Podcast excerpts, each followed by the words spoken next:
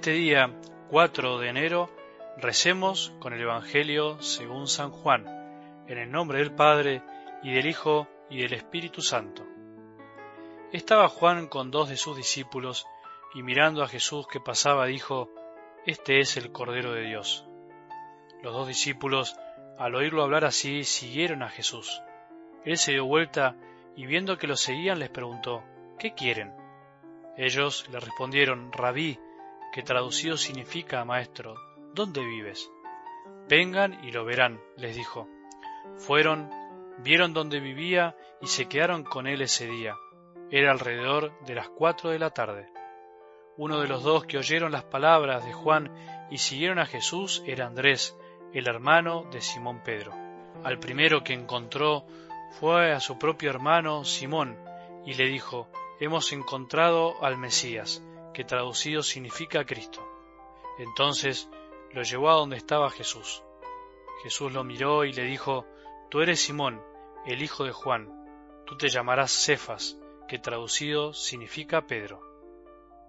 Palabra del Señor.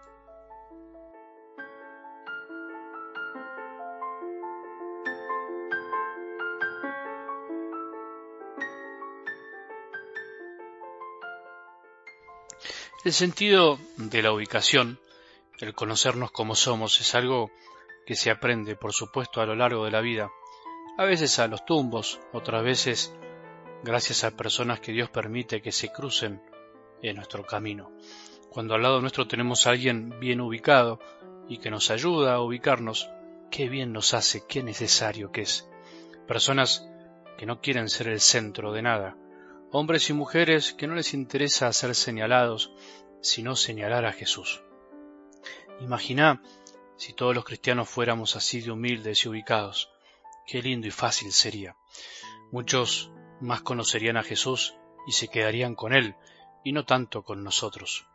Esto es algo que en la Iglesia debemos aprenderlo cada día más, cada vez más, en un mundo que le gusta mucho figurar y ser aplaudido, en un mundo que exacerba nuestras ansias de ser alguien para el mundo, las exacerba y las felicita. Y por eso al mundo le encanta felicitar los logros obtenidos y dejar grabado su nombre en cuanto lugar se pueda. Esto es algo que los sacerdotes y cada cristiano debemos aprender siempre, saber señalar y alegrarnos que los que nos estaban siguiendo, entre comillas, a nosotros, se decidan seguir a Jesús con libertad y decisión. Algo del Evangelio de hoy nos muestra un poco esto. Juan señaló a Jesús como el Cordero de Dios y sus dos discípulos, al oírlo hablar así, siguieron a Jesús. Así de simple. Podemos imaginar que Juan se entristeció porque perdió, entre comillas, a dos de los suyos. Al contrario, se habrá llenado de gozo. La humildad que no busca verse a sí mismo, la humildad que no se busca a sí mismo, sino que se alegra de que los demás se encuentren con Jesús, es la meta a la que debemos aspirar. A veces, cuando uno escucha o ve que dentro de la iglesia andamos como robándonos discípulos entre nosotros, o enojándonos porque nuestros fieles, entre comillas, eh, andan de acá por allá buscando a Jesús, muriéndonos de celos porque alguien decide estar con Jesús en otro lado, me pongo a pensar, ¿habremos leído y meditado este Evangelio?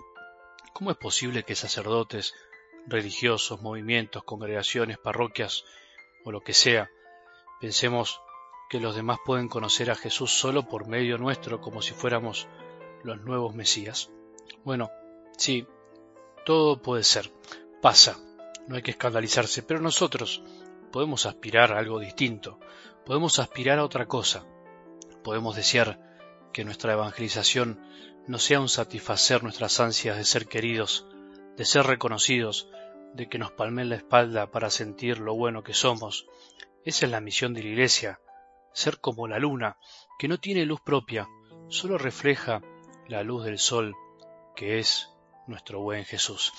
Esa es la misión del que conoce y ama a Jesucristo, sea el lugar que le toque ocupar en el cuerpo de la Iglesia, sea que seamos como una uña o un brazo, no importa qué órgano, la tarea es la misma, el fin es el mismo, la alegría debería ser la misma.